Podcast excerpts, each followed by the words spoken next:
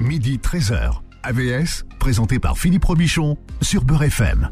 AVS, vous le savez, c'est pour à votre santé. Bonjour, bienvenue, bon appétit si vous êtes à table. J'espère qu'on va pas vous couper l'appétit aujourd'hui avec mon invité, le docteur Didier Paniza. Bonjour doc, comment allez-vous? Bonjour, très bien. Merci. Docteur en médecine fonctionnelle et nutritionnelle. Alors on va rappeler pour tout le monde ce que c'est que la médecine fonctionnelle, pour ceux qui savent pas ce que c'est. La médecine fonctionnelle, c'est la médecine des fonctions, hein, on pourrait s'en douter, donc euh, qui est surtout euh, destinée à faire de la prévention. Euh, on examine comment et on essaie de comprendre comment fonctionne le corps et comment il se dérègle. Et à partir de là, évidemment, on peut établir des liens avec d'éventuelles futures maladies. Donc la médecine fonctionnelle, c'est une médecine qui se positionne avant la médecine occidentale, qui est, qui est une médecine de la maladie. Bien, 40 ans à faire maigrir les gens, un peu plus même aujourd'hui. Eh oui. On avait expliqué comment vous aviez, vous en étiez arrivé à faire maigrir les gens, alors que c'était pas votre fonction initiale d'ailleurs. Non, non, pas du tout. Ma fonction, c'était de faire de la médecine, hein, et donc dans dans cette fonction médicale, j'ai vu qu'il y avait beaucoup de gens qui avaient des problèmes de poids, et surtout très vite, je me suis rendu compte que tout ce que j'avais, tout ce qu'on m'avait enseigné, bah, ça collait pas du tout. Voyez, manger moins, bouger plus, et euh, non, bah, on résout pas grand-chose de cette manière. Donc petit à petit, je me vous suis. Vous êtes le seul qui dit ça. Hein non, non, non. De plus en plus, maintenant, les, les médecins fonctionnels euh, s'intéressent forcément à, à, découvrir les causes, à les comprendre hmm. et à les expliquer surtout. Hein, très important. Voilà, vous, vous êtes dans la lignée de, de voilà d'un de, vos maîtres, hein, Jacques Moron. Oui, exactement. Donc vous vous revendiquez d'ailleurs. Oui, parce que qui, qui en son temps ne faisait pas consensus quand même. Hein ben, il faisait pas consensus parce que euh, son génie, ça a été de se dire euh, tout le monde ne grossit pas de la même manière, donc forcément il y a des causes différentes. Hmm. Et donc causes différentes, ça veut dire traitement éventuel, hein, différent. Donc le traitement n'est plus manger moins, bouger plus. Le traitement, c'est bah, si votre pancréas marche mal, on va essayer de le soigner, euh, et par l'alimentation et par euh, des traitements éventuellement. Si votre thyroïde marche mal, on va faire la même chose. Et donc c'était nouveau quand même. Ce, ce oui, cette, euh, Là, on est au début, on est au début des années 70 à peu près, c'est ça? Oui, pour lui c'était 70. Moi, je l'ai connu en 80, hmm. et il a eu un énorme succès hein, dans le monde entier parce que c'était le premier un, à dire. Un énorme best-seller chez Robert Laffont. Voilà, qui s'appelle La clé du poids.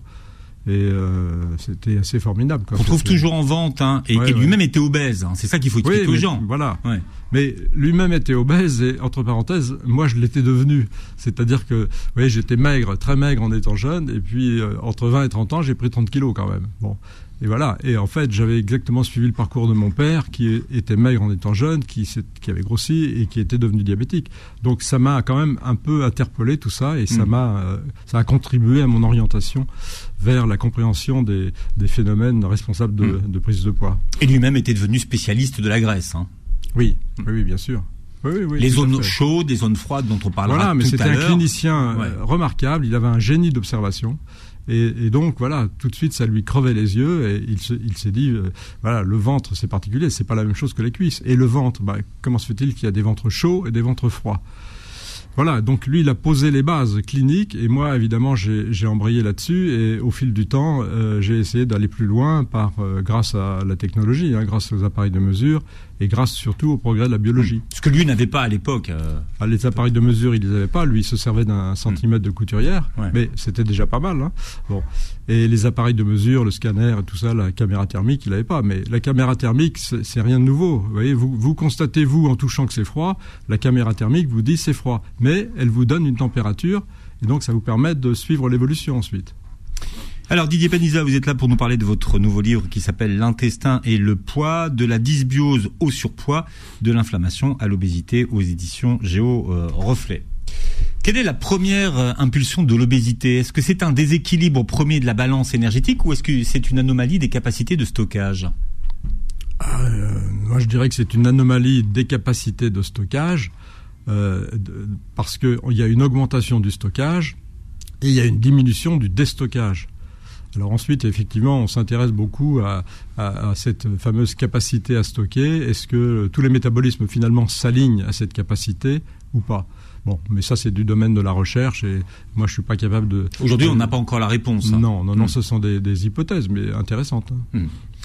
L'obésité est considérée aujourd'hui comme un état euh, inflammatoire chronique qui évolue à, bas brillant, à bas grade. C'est ce que vous expliquez très très bien dans votre livre. Inflammation de bas grade. Oui. Et nous allons beaucoup parler du côlon et plus euh, précisément du microbiote du côlon.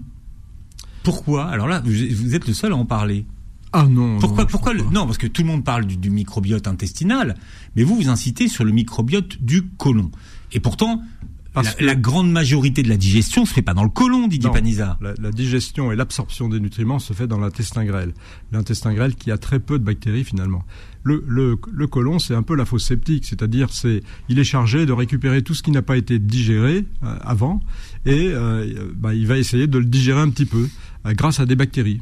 Donc le côlon, c'est deux choses. Hein, c'est la muqueuse colique qui est une paroi, euh, un filtre, un filtre intelligent, et puis la population de bactéries qui résident dans cet intestin, 100 000 milliards de bactéries, qui travaillent pour nous. Hmm. Voilà. Ce qui veut dire qu'on va dire quoi? 80% de la digestion se fait dans l'intestin? Dans l'intestin grêle Ouais, l'intestin grêle. Oh, écoutez, je ne sais, pas vous dire, de... mais en tout cas, euh, voilà, chaque étape, l'estomac, le, le début de l'intestin grêle, la fin de l'intestin grêle, le début du côlon, tout Hmm. ça a une fonction particulière. D'accord, mais Oui. qu'est-ce qui est digéré dans le côlon? Eh ben, les sucres notamment, tous les sucres qui n'ont pas été digérés, euh, euh, il y en a quand même un, oui, il y a, il y a un, comment dire, il y a un déchet quoi. Hein Donc il y a beaucoup de, de sucre qui arrive dans le côlon et il est digéré par des bactéries. Hmm. Et cette digestion, elle se fait par la fermentation. hein, C'est-à-dire la bactérie mange du sucre donc et elle fermente. Fermenter, ça veut dire produire, produire des gaz et produire des graisses. Et certaines de ces graisses, qu'on appelle, qui sont particulières, hein, qu'on appelle des acides gras à chaîne courte, certaines de ces graisses euh, font grossir, Mhm. alors que d'autres sont bénéfiques. Il y a aussi les fibres qui sont digérées dans une partie du côlon, non? Oui, mais les fibres, elles, amènent les, elles amènent les sucres et surtout les sucres non digérés. Alors, est-ce qu'on sait quelle est euh, la responsabilité du côlon dans l'obésité? Ah ben, c'est tout le sens de mon travail, c'est d'essayer de- d'établir le lien. hein. Et le lien, comme vous l'avez euh, souligné, c'est euh, l'inflammation et, euh, et la résistance à l'insuline. Bon, on va en parler. Donc, l'inflammation. euh, alors, peut-être on, peut euh, revenir sur le côlon. hein. Le côlon, donc, c'est une seule euh, couche de cellules, c'est une membrane filtrante. Une seule couche de cellules, c'est le seul endroit du corps euh, où c'est comme ça. Dans toutes les autres zones, vous avez plusieurs couches. Ici, donc, une seule couche. Vous avez des cellules qui sont donc alignées les unes contre les autres et qui sont maintenues euh, par un- une structure très particulière qu'on appelle la jonction serrée. La jonction serrée. Voilà. C'est-à-dire que cette jonction serrée, eh bien, euh, elle ouvre un petit peu la porte quand c'est nécessaire, quand il y a des choses à faire entrer dans le corps, et donc elle contrôle toute l'absorption. Hein, vous voyez, quand euh, normalement les substances qu'on peut utiliser, elles, sont filtrées à travers les cellules intestinales, et la jonction serrée va gérer tout ça. Et dans une situation pathologique, notamment lorsqu'il y a, euh, on va en parler, la consommation de certains, certains aliments, certains nutriments, et puis surtout avec tous les facteurs d'environnement, c'est-à-dire les antibiotiques, les métaux lourds, les, les pesticides, les perturbateurs endocriniens, eh bien cette pauvre muqueuse, si vous voulez, euh, ou cette pauvre jonction serrée, Mm. euh, à un moment elle lâche, quoi. C'est-à-dire qu'elle s'ouvre. Et là, on n'a plus aucun contrôle. Et donc on passe. C'est-à-dire qu'elle elle filtre plus, parce qu'en fait, son rôle, c'est de filtrer, en gros. Imaginez une vanne. Voilà, vous avez une cellule qui fait son boulot et à côté il y a une vanne fermée. Et puis à côté il y a une cellule et à côté il y a une vanne. Et, et donc euh, sous l'action de certains paramètres, cette vanne s'ouvre. Elle est plus contrôlable. Et donc c'est un, boulevard, une autoroute, si vous voulez, d'entrée de toutes sortes de cochonneries qui sont dans notre côlon.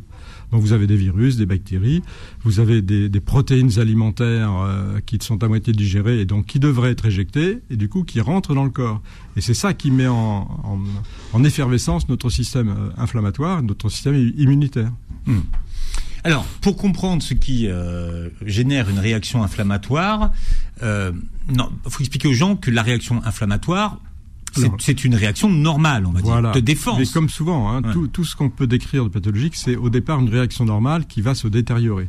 Donc, euh, la réaction inflammatoire, en fait, c'est un, outil de réparation. hein. Si vous vous blessez, si vous vous coupez, par exemple, eh bien, vous allez cicatriser grâce à des protéines inflammatoires qu'on appelle des cytokines inflammatoires. Donc, qui vont faire le job, qui vont venir cicatriser et qui ensuite vont disparaître. Et le problème, quand on passe à l'inflammation chronique, eh ben, c'est que cette inflammation ne s'arrête pas. Alors, on a dans le corps tout un tas de, de foyers possibles de, de, de fabrication de protéines d'inflammation et, euh, et, et qui sont en permanence, ça ne s'arrête pas. Et c'est cette inflammation chronique non contrôlée euh, qui va Hmm. déclencher toutes sortes de choses. Co- co- comment on passe d'une d'une situation donc d'inflammation, on va dire normale, à une euh, une situation d'inflammation Alors, chronique Est-ce que ça prend du temps? Est-ce qu'il y a des symptômes? Euh, oui, il y a sûrement des tas de symptômes. Ça prend. Alors, c'est une inflammation silencieuse au départ. hein. C'est-à-dire qu'on n'est pas encore dans l'inflammation aiguë. L'inflammation aiguë, ça touche votre cartilage, ça va vous donner une douleur. Hein. Et là, on est dans une inflammation silencieuse, l'inflammation de bas grade, c'est-à-dire c'est la première étape entre l'inflammation normale et l'inflammation aiguë. Mais c'est la plus fréquente. Voilà. Donc cette inflammation, euh, en particulier si on revient sur le, la muqueuse colique, euh, la muqueuse colique donc qui assure euh, cette protection euh, entre le milieu extérieur et notre milieu intérieur, euh, elle est malmenée par tout un tas de choses et on va peut-être en parler, mais dans la, notre alimentation de tous les jours, il y a un truc phénoménal aujourd'hui, c'est le gluten. Le gluten, vous savez qu'au fil du temps, le blé a évolué. Ça n'est plus du tout le même blé que celui que nous mangions il y a, quelques décennies. Et aujourd'hui, le gluten, c'est une protéine. Une protéine, ça veut dire un, bloc de petites particules qui s'appellent les acides aminés. Notre corps ne peut pas utiliser les protéines telles quelles, donc on doit les démonter. Lorsque vous avalez une protéine, vos enzymes, et ça commence dans la salive, hein, commencent à démonter cette protéine. Et on va utiliser les acides aminés au gré de nos besoins eh bien, euh, cette protéine gluten, gluten, pardon, sa, particularité, c'est qu'elle n'est pas démontable. Avant, elle était difficilement démontable euh, à l'époque du petit épeautre, et maintenant, elle n'est plus démontable. Donc, on, on, avale cette protéine qui descend dans le tube digestif, et là, au contact de la, de la muqueuse intestinale, elle va provoquer une sécrétion de zonuline, la fameuse zonuline, très important. Et la zonuline, eh bien, elle ouvre les jonctions serrées si vous parlez de la zonuline dès le premier plateau, alors moi je vais vous faire gagner un peu de suspense, mais, mais ça c'est intéressant, la zonuline qu'on ne parce que c'est récent, hein, voilà, qu'on qu connaît pas cette. Euh... C'est des travaux américains et bon, normalement tout le monde connaît aujourd'hui, mais c'est quand même assez récent. Et surtout, c'est l'équipe du professeur Fasano aux États-Unis, et il a démontré, euh, et, et c'est pas vieux, hein, je crois que c'est euh, 2015 ces publications, là-dessus. Il a montré, il a démontré que euh, le, le, gluten faisait des trous dans l'intestin de tout le monde. Oui, parce que il euh, y a une idée qui dit, qui circule, qui dit oui, mais de toute façon, le gluten, ça ne pose des problèmes que ceux qui sont à risque de maladie cœliaque. Et, et, les, et les autres, finalement, ne sont pas concernés. Alors effectivement, on connaît le gluten grâce à la maladie cœliaque, mais la maladie cœliaque, c'est une maladie où le gluten, il y a une intolérance totale au gluten, donc le, le gluten détériore complètement l'intestin. Et pour être euh, cœliaque, en fait, il faut appartenir à l'un, à, à deux, deux, deux, types HLA. Hein. Le, je crois que c'est le DQ2. Alors DQ, HLA, ça veut dire C'est euh, bah, un, un, un, groupement de euh, je ne saurais pas vous l'expliquer en détail exactement. Hein. C'est un, un, type euh, immunitaire. Voilà, mmh. vous êtes euh, vous êtes DQ2, vous êtes DQ3 ou autre chose. B27, B27, vous risquez plus, je crois, d'avoir une maladie mmh. euh, genre polyarthrite rhumatoïde. D'accord. Mais bon, donc là, voilà, on est dans un cas dire, particulier. Ce qui, ce qui veut dire qu'aujourd'hui, le, le, le, gluten qu'on absorbe euh, bah, tous les jours a un impact sur, chez tout le monde. Oui, alors donc Fasano a montré, parce que vous savez, là-bas ils font des, ils payent des volontaires et ils font des expériences et les gens s'engagent à accepter une biopsie d'intestin. Bon. Donc là, on, alors c'est pas terrible. Chez nous, c'est pas autorisé, mais en même temps, on apprend beaucoup de choses grâce à ça. Donc, il a montré que le gluten faisait des trous chez tout le monde, mais que un, groupe assez important de la population finalement fabriquait en réponse à ça des protéines anti-inflammatoires. Et donc, ça crée un équilibre. Vous voyez, le gluten vous fait du mal, mais vous réparez tout de suite. Mais il y a un, tout un autre groupe qui est finalement assez important, et ben, qui, qui, lui, ne répare pas. Voilà. Et donc, le gluten, chez, ces gens-là, euh, ben, crée un sacré problème parce que ça ouvre les jonctions serrées. Alors la deuxième substance, non, non, la, deuxième, substance, substance alimentaire, ouais. c'est la protéine du lait de vache, caséine, voilà, qui est moins, sans doute moins toxique, mais quand même, voilà, qui abîme l'intestin. Non, je ne voulais pas que vous en parliez pas, je, on, on voit, parce qu'on on doit faire un peu de faire entrer un peu d'argent dans les, dans les caisses. Didier Panizia, tiens, montrez votre livre, l'intestin et le poids de la dysbiose au surpoids, de l'inflammation à l'obésité, c'est le titre de votre nouveau livre aux éditions Géo Reflet, et vous êtes notre invité jusqu'à 13 h AVS revient dans un instant midi 13h. AVS, présenté par Philippe Robichon sur Beurre FM. J'ai invité ce matin le docteur euh, Didier, euh, Didier Paniza, donc euh, spécialiste du surpoids. Vous êtes docteur en médecine fonctionnelle et nutritionnelle. Euh, vous avez soigné des, des, des, des milliers d'obèses aujourd'hui. Votre spécialité, c'est vraiment l'obésité. Hein. Il n'y a pas que le surpoids. Pas, non, c'est pas une spécialité. Hein. C'est un centre d'intérêt. Donc hmm. le surpoids qui, nous amène quelquefois à l'obésité. Voilà, c'est ça mon centre d'intérêt principal, et d'où la démarche suivante, c'est d'essayer de comprendre pourquoi. Et donc ça nous a amené à l'intestin, évidemment. Bien, et vous publiez l'intestin et le poids, de la dysbiose au surpoids, de l'inflammation à l'obésité. Euh, l'inflammation dont on est en train euh, de parler aujourd'hui, euh, est-ce qu'on connaît bien le mécanisme exact de l'inflammation chronique? Oui, alors ce sont des protéines, protéines inflammatoires, cytokines inflammatoires, et qui vont en fait perturber tous les métabolismes. Voilà. Et notamment, euh, ça perturbe beaucoup le fonctionnement de l'intestin. À partir du moment où vous avez euh, une, comment dire, une ouverture des jonctions serrées, vous avez un afflux de tas de substances qui sont des substances étrangères ennemies. Hein. Et donc, ça va mettre en, action tout un tas de, systèmes de protection que nous avons dans l'intestin, hmm. notamment. Donc, ce qui veut dire que, euh, surmonte un petit peu qu'on parle de l'intestin, l'intestin, c'est une barrière filtrante. Oui. Bon. Intelligente parce que ça filtre, vous voyez, euh, uniquement des particules qui sont censées, qui sont autorisées à rentrer dans notre corps tout ce qui n'est pas autorisé, ça reste dehors. Hmm. Alors contrairement au, côlon, c'est plus épais quand même, hein, l'intestin. Ah, vous me parlez de l'intestin grêle? Oui, l'intestin grêle, c'est pas, pas un peu plus épais Il n'y a pas trois couches? Non, non, non, il y a une seule couche. Hein, une seule couche partout, oui, oui. Et donc, euh, bah, mais une couche bien organisée et le système est très efficace. Hein, ça nous permet de.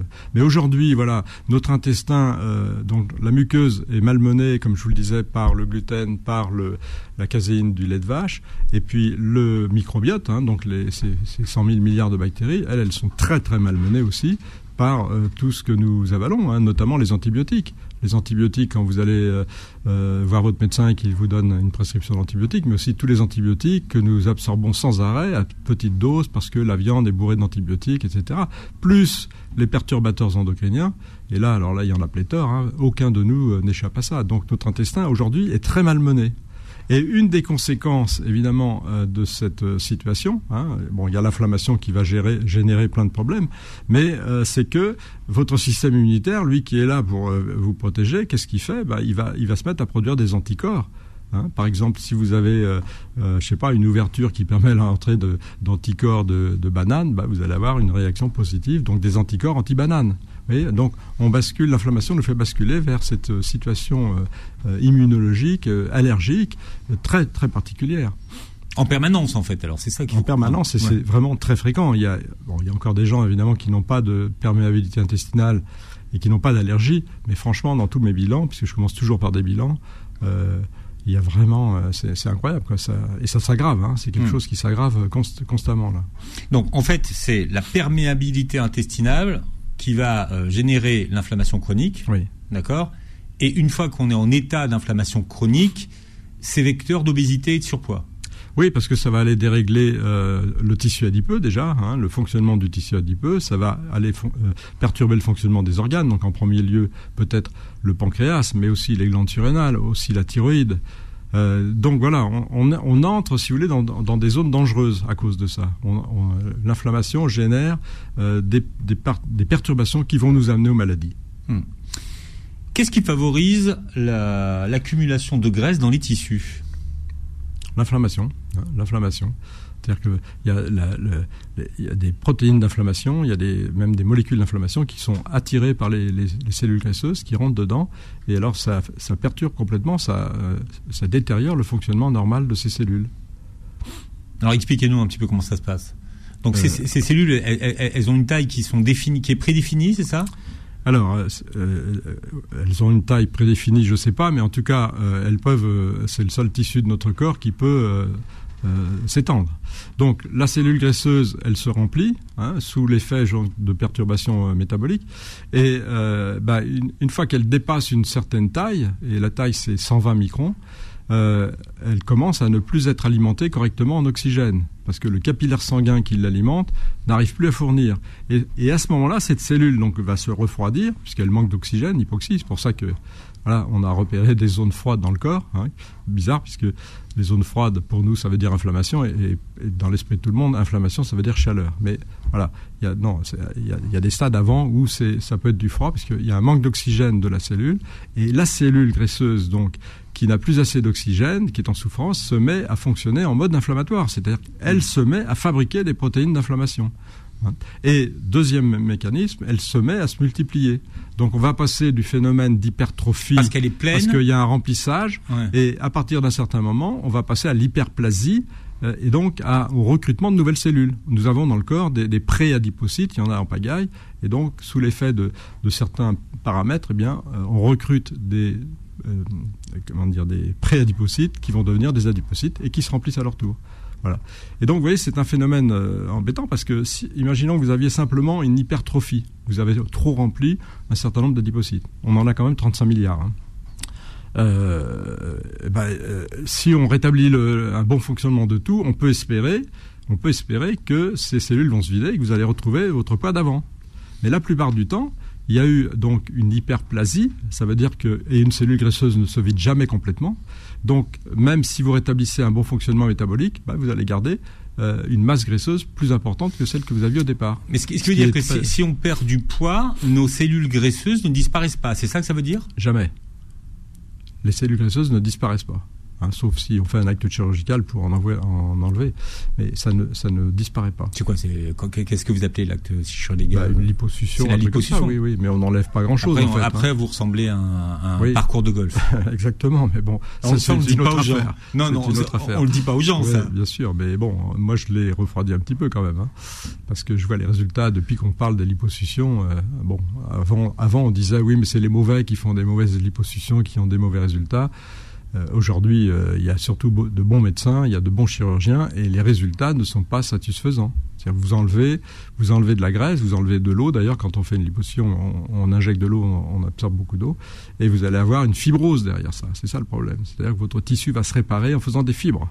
Voilà. Et la fibrose, c'est la, au départ, c'est la peau d'orange, mais après, c'est bien plus que ça. Hmm. Hein, c'est un, donc, c'est disgracieux. Et ça, c'est vrai sur toutes les parties du corps. Par exemple, si on le fait au niveau des genoux, tout ça, c'est exactement la même chose ou euh, on a des résultats? Peut-être au niveau des genoux, mais là, on est sur des, on est sur des aspirations très localisées, donc euh, ça va pas forcément se voir. Et je ne saurais même pas vous dire, mais hmm. sûrement, il y a des fibroses différentes selon les zones, hein, sûrement. Hmm. Ce que vous êtes en train de nous dire, c'est que vous déconseillez la, la liposuction.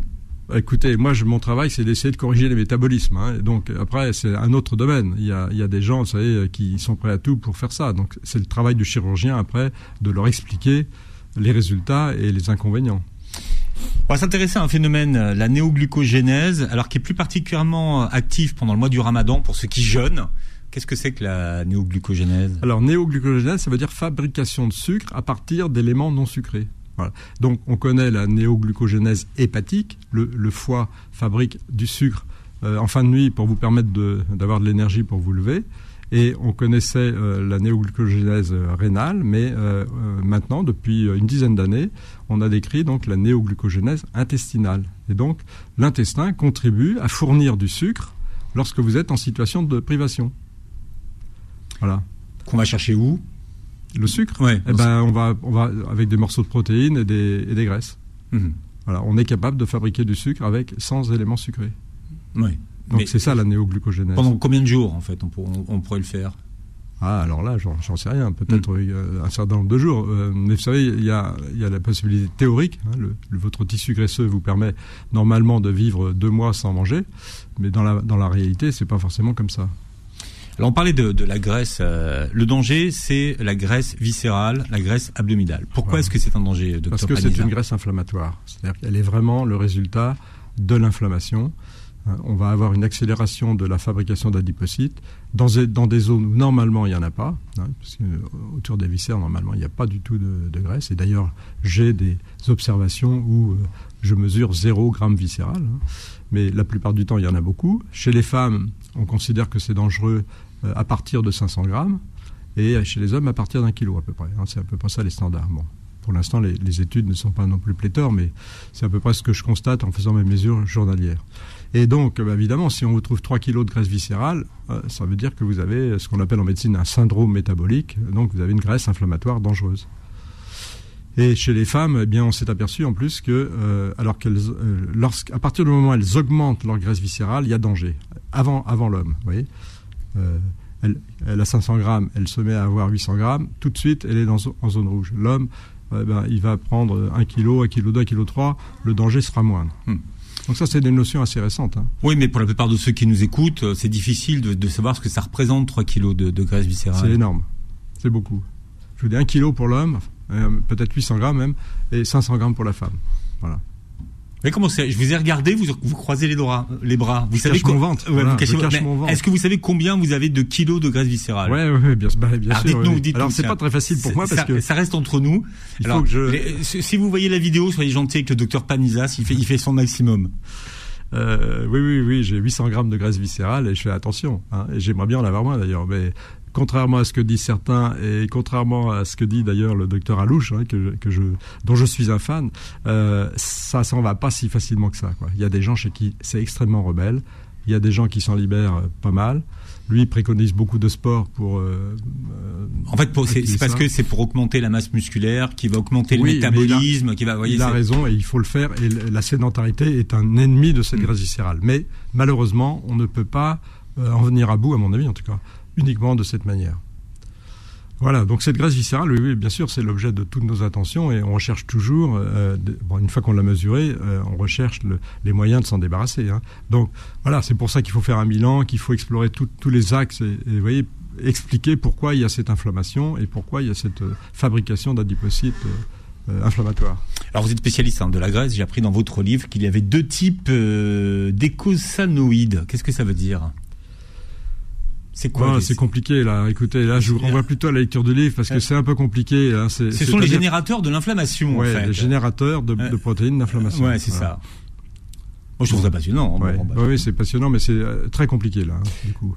Vous proposez un concept d'alimentation anti-inflammatoire, le Nutrimatabolic Diet, en français dans le texte. Oui, oui, ça c'était euh, une, dénomination qu'on avait donnée il y a quelques années. Bon, on peut faire ce qu'on veut, mais en tout cas, si vous voulez, on, en revient toujours à la même chose, c'est-à-dire qu'il faut avoir une alimentation équilibrée. Alors chacun y met sa petite étiquette, mais équilibré, ça veut dire euh, éviter au mieux qu'on peut les mauvais sucres, l'amidon et les sucreries, le saccharose, favoriser les bons sucres, ceux des légumes, ceux des fruits. Il faut favoriser les graisses anti-inflammatoires, parce que on n'en a pas parlé tout à l'heure, mais euh, euh, pour lutter contre cette inflammation, notre premier outil, ce sont des graisses. Hein, je vais y revenir peut-être.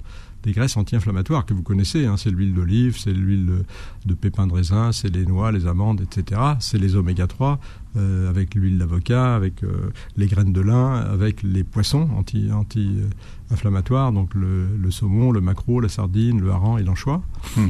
Euh, et, puis, et, puis, et puis, dernier, euh, dernier élément très important, c'est la, la, ration de protéines. Donc le repas équilibré, c'est des bons sucres, des bonnes graisses et la juste quantité de protéines. Comment est-ce qu'on la connaît? Par la masse musculaire. Hein. Il y a, il y a une, une, une, équation, si vous voulez, qui permet, à partir de la masse musculaire, de vous dire combien vous avez besoin de protéines par jour. Donc on peut appeler ça une alimentation équilibrée, une alimentation anti-inflammatoire, une alimentation tout ce que vous voulez. En fait, on en revient au même. Quoi. Ce qu'il faut, c'est combattre l'inflammation. Toujours. L'intestin et le poids, docteur Didier Paniza, c'est le titre de votre euh, nouveau livre de la dysbiose au surpoids, de l'inflammation à l'obésité. Votre éditeur, c'est euh, Géoreflet. Voilà. AVS revient dans un instant. Midi 13h. AVS, présenté par Philippe Robichon sur Beurre FM. J'ai invité le docteur Didier Paniza aujourd'hui. On parle de l'intestin et le poids, de la dysbiose au surpoids, de l'inflammation à l'obésité. C'est le titre de votre nouveau livre. Alors j'aimerais qu'on revienne un petit peu sur cette euh, zonuline. Comment est-ce qu'on peut arrêter, si c'est possible, la sécrétion de zonuline Pour ceux qui n'étaient pas là tout à l'heure, on rappelle quel est le rôle de la zonuline alors, ah, le rôle de la zonuline au départ, c'est quelque chose de normal. Hein. C'est-à-dire que c'est fait pour, euh, comment dire, faire peur aux bactéries, en gros dès qu'il euh, y a un afflux de mauvaises bactéries sous dans l'intestin, normalement la zonuline, elle envoie une euh, comment je, ça, une, espèce de, ouais, de, de, jet hein, euh, destiné à une balayer décharge, ouais, une sorte de décharge pour nettoyer. Et puis évidemment, là, elle est complètement débordée, la pauvre zonuline, et donc en fait, elle est provoquée donc par le, le gluten, on l'a dit, et la, la, la, protéine de lait de vache. Et donc, elle va ouvrir les jonctions serrées, ouvrir les, les vannes qui sont entre chaque cellule. C'est ça sa, fonction. Hmm. Et là aussi, je vois vraiment beaucoup de gens maintenant avec des taux de zonuline très élevés. Hein. Et il suffit, franchement, il suffit à ce moment-là d'arrêter le, pain, le gluten, enfin le pain de blé, d'arrêter le gluten, et euh, hop, tout ça régresse. Hmm. C'est-à-dire qu'aujourd'hui, quelqu'un qui vient vous voir, vous mesurez son taux de, de zonuline Oui, oui, tout à fait, oui. oui. Tout à fait. Et euh, bah, si c'est élevé, on sait qu'il y a une perméabilité intestinale et on peut mesurer le niveau. De même, on mesure l'afflux de, bactéries euh, pathogènes, hein, les bactéries gram négatifs, juste deux mots, gram négatif, ça veut dire quoi? Pour distinguer les bonnes bactéries des mauvaises bactéries, on utilise on utilisait et on utilise encore un colorant qui s'appelle gram. Voilà, celles qui se colorent gram plus les bonnes, celles qui ne se colorent pas gram moins les mauvaises. Particularité des mauvaises bactéries, c'est qu'elles balancent en permanence des toxines dans le corps, qu'on appelle des lipopolysaccharides, vraiment produits hautement toxiques. Voilà. Et donc toute la cascade après d'inflammation qu'il y a derrière et de perturbations. Hmm. On a étudié le, microbiote des personnes en situation d'obésité. Qu'est-ce que cette étude a révélé? Ben, Cette étude a révélé que les personnes euh, fortes ou obèses avaient un microbiote différent de, des personnes euh, qui sont saines. Hmm. Et donc avec évidemment une, prolifération de bactéries euh, et on a pu démontrer aussi assez récemment que si on soignait ces gens, si tout allait mieux, ils récupéraient un microbiote de personnes normales. Mais c'est-à-dire soigner ces gens? Ah ben, soigner ces gens, c'est les mettre à une diète appropriée, c'est corriger les carences, c'est corriger tout ce qui fonctionne mal, c'est diminuer l'inflammation. Hmm. Voilà, c'est toujours la même démarche, hein, c'est rétablir l'équilibre. Alors il y a une hormone dont on parle beaucoup, c'est l'insuline. Oui. Quel est son rôle dans les obésités? Alors l'insuline, c'est l'hormone. Euh, je, reviens au pancréas. Le pancréas fabrique deux hormones, l'insuline et le glucagon. Ces deux hormones sont en balance permanente, ce qui nous permet de vivre. Un jour vous mangez plus, un jour vous mangez moins, et tout va bien. Et pour des raisons euh, multiples et variées, mais très fréquentes, euh, c'est cette, synchronisation qui, qui disparaît. Et donc, on va avoir une, inflation d'insuline. L'insuline, son rôle, c'est de faire rentrer le sucre dans nos cellules et de permettre à nos cellules de l'utiliser. Voilà. Et c'est là qu'il y a un problème qui se passe dès qu'il y a de l'inflammation, c'est-à-dire qu'il y a une résistance à l'insuline. Qu'est-ce que ça veut dire? Bah, Les cellules n'arrivent plus à absorber le sucre, elles n'arrivent plus à l'utiliser, et ça débouche sur un hyperinsulinisme, c'est-à-dire une réaction euh, de, sauvegarde. Le pancréas va augmenter sa sécrétion d'insuline de plus en plus pour pouvoir réussir à faire rentrer un peu de sucre dans les cellules.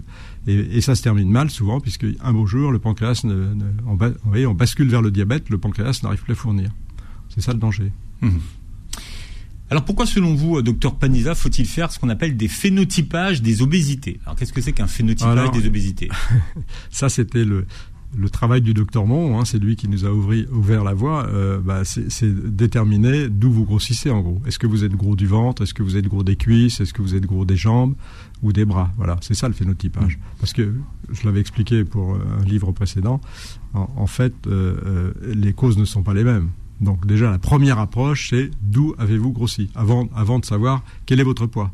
Moi, j'ai besoin de savoir d'où vous avez grossi. Donc, je peux le demander à mes patients, évidemment, mais ils le disent. Mais euh, je le vois, je le vois et je le mesure. Hmm. C'est ça le phénotypage. Et donc, vous ça nous facilite le travail d'orientation vers les causes. Même si de plus en plus, les gens sont gros de partout aujourd'hui. Ouais. Traditionnellement, on avait la graisse du ventre, hein, androïde, les hommes surtout, et puis les cuisses, les hanches, les femmes, graisse gynoïde. Et tout ça a complètement explosé. Hein. C'est-à-dire que malheureusement, les, hommes ne grossissent pas tellement plus des cuisses, mais les femmes, elles, grossissent du ventre. Parce que les facteurs responsables, c'est les hormones, c'est la pollution, c'est le stress, c'est plein de choses comme ça. Et puis notre alimentation, quand même. Quand on regarde l'alimentation aujourd'hui, on voit qu'elle est complètement enrichie en mauvais sucre. C'est ça, la, Western Diet là, des Américains. Donc il y a beaucoup de mauvaises graisses. Il y a quand même donc une part d'alimentation ah dans le surpoids. Mais, toujours, c'est un élément euh, évidemment très important. Et quand j'écris euh, que grossir c'est toujours mal fonctionné, c'est pour dire bah, attendez, d'accord, il y a l'alimentation, hein, c'est la première chose de toute façon, euh, la première chose qui va intervenir dans nos prescriptions, mais il y a les dérèglements et il faut pas rêver, il y a des dérèglements que vous ne pouvez pas corriger uniquement avec l'alimentation. Hmm. Il y a l'alimentation et le manque d'activité. Oui, oui, la sédentarité. Mais c'est l'hygiène de vie, en gros. C'est-à-dire que si vous êtes trop sédentaire et si vous mangez mal, bah, vous avez une mauvaise hygiène de vie. Si vous ne dormez pas suffisamment, c'est une mauvaise hygiène de vie. Hmm. Hein, et maintenant, on voit bien qu'il y a des répercussions sur les métabolismes. Alors, pour ceux qui ne connaissent pas encore le docteur, le docteur Didier euh, Paniza, à quoi cela sert-il de euh, mesurer la température du corps? Alors, c'est pas la température du corps, c'est la température cutanée. Et en regard de certaines zones de graisse, cette température va bouger. Et donc, euh, je reviens un petit peu sur le, ventre, puisque c'est surtout là qu'on va voir des zones froides, mais encore qu'il y en a aussi ailleurs. En tout cas, sur le, sur le ventre, comme je le disais, euh, lorsque la cellule graisseuse euh, est remplie, trop remplie, et qu'elle continue à grossir, le capillaire sanguin qui la nourrit, hein, la, pompe à essence, ça marche plus, c'est pas suffisant. Donc cette, cellule graisseuse se refroidit. On peut euh, examiner ça avec les mains, tout simplement, mais moi j'utilise une caméra thermique, ça me donne beaucoup de précision sur à la fois le niveau et à la fois l'évolution. Alors on peut avoir des zones froides sur les cuisses aussi, ce qui est le cas pour certaines femmes. Et là, on a affaire à un dysfonctionnement des cellules graisseuses. Une cellule graisseuse, quand ça expulse, quand ça se vide, quand ça se débarrasse de graisse, ça produit de la chaleur. Donc il y a des zones chez les femmes où euh, les cellules graisseuses ne peuvent pas se vider. Donc les, les, restent froides. Alors il y a des solutions, heureusement on essaye de trouver des solutions. Oui. Mhm. Mais la solution, elle naît toujours de la connaissance. Hein. Donc la solution, elle va naître du diagnostic. Et le diagnostic, c'est visuel, c'est euh, clinique. Hein. On touche la température de la graisse, on regarde euh, si elle est compacte ou pas. Et puis c'est biologique. J'utilise beaucoup les marqueurs biologiques pour savoir si vous avez de l'inflammation, hmm. pour savoir si... Bah comme, écoutez, euh, qu'est-ce que je peux prendre tout simplement comme, comme exemple Si vous manquez de vitamine D, hein, bon c'est fréquent, hein, on est je sais pas combien de pourcentage à manquer de vitamine D, encore que ça bouge un petit peu. Si vous manquez de vitamine D, euh, la vitamine D participe à plus de 200 réactions biologiques. Si vous manquez de vitamine D, vous avez peut-être 200 réactions biologiques qui vont mal se faire. Voilà. Donc, vous soignez, euh, vous voyez, peut-être je vais vous donner des conseils alimentaires, peut-être je vais vous donner de la vitamine D, et, de, cette manière, je vais pouvoir soigner plein de choses. De même, votre thyroïde, si vous manquez de vitamine D, elle va mal fonctionner. Voilà, c'est un exemple parmi d'autres, mais à partir d'un bilan, vous avez euh, mesuré un certain nombre de choses et vous allez pouvoir rééquilibrer. Hmm. Alors dans votre livre, il y a deux plantes qui trouvent grâce à vos yeux euh, et un médicament. Oui, bah, euh, oui, oui. Euh, on revient à l'insuline. Là, c'est pour soigner le, la, résistance à l'insuline, en fait. Hein. Donc, euh, il y a deux plantes que j'utilise couramment, qui sont la cannelle et la berbérine. il faut savoir qu'en plus, les plantes, elles ont souvent des, des propriétés anti-infectieuses. Donc, la berbérine nous intéresse beaucoup parce que, à la fois, elle améliore l'utilisation des sucres, elle régule l'insuline, et à la fois, elle, elle neutralise, elle détruit un certain nombre de bactéries pathogènes.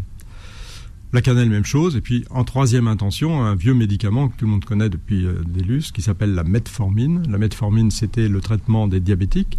Et en fait, on s'est aperçu rapidement que, bon, bien sûr, ça faisait baisser le taux de sucre des diabétiques, mais surtout, ça améliorait la, ça faisait baisser la résistance à l'insuline. Donc, mmh. c'est devenu le médicament euh, prioritaire de la résistance à l'insuline.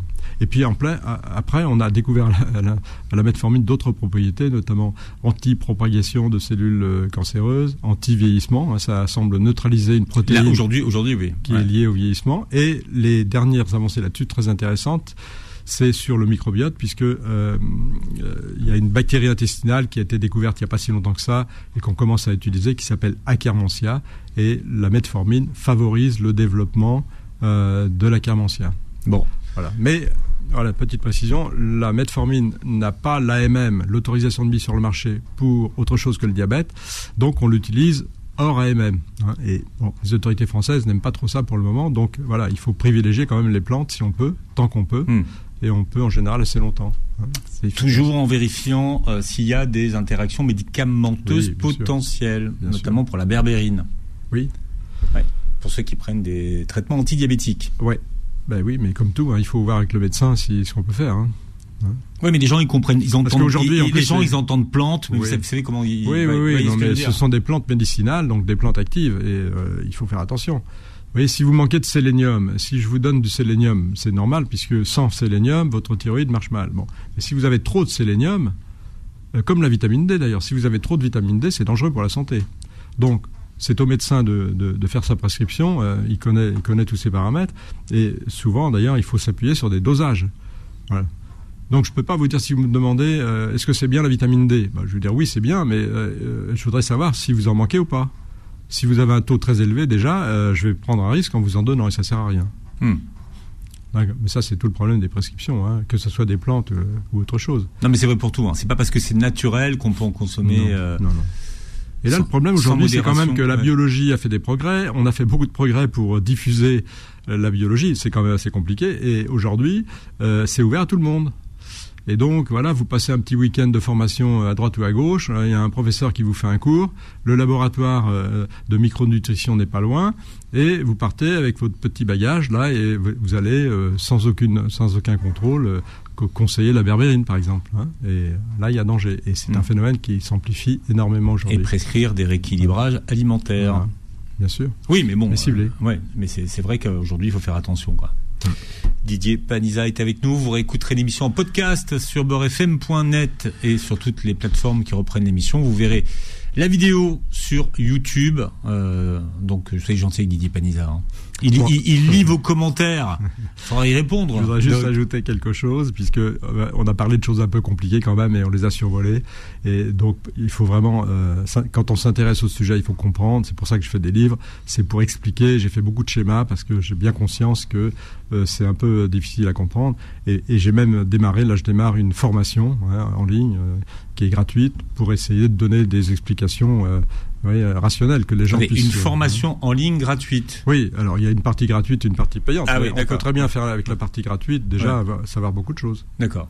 Et on trouve ça où? Ouais, il faut il faut voir le euh, sur sur mon site internet docteur docteur je sais J'aime bien parce que vous faites bien la promotion. ça docteur Panisa ça c'est bien. Pour la pour docteur Panisa, docteur donc D O C T E R panisa.com. Bon, J'imagine que si on met euh, docteur Panisa, Didier, euh, formation, on, devrait pouvoir y arriver. Peut-être, oui. Votre livre s'appelle L'intestin et le poids, de la dysbiose au surpoids, de l'inflammation à l'obésité aux éditions Géoreflet. Merci d'avoir été avec nous. Merci de m'avoir invité. Avec beaucoup de plaisir et passez une très belle journée santé sur Beurre FM. Retrouvez AVS tous les jours de midi à 13h et en podcast sur beurrefm.net et l'appli Beurre FM.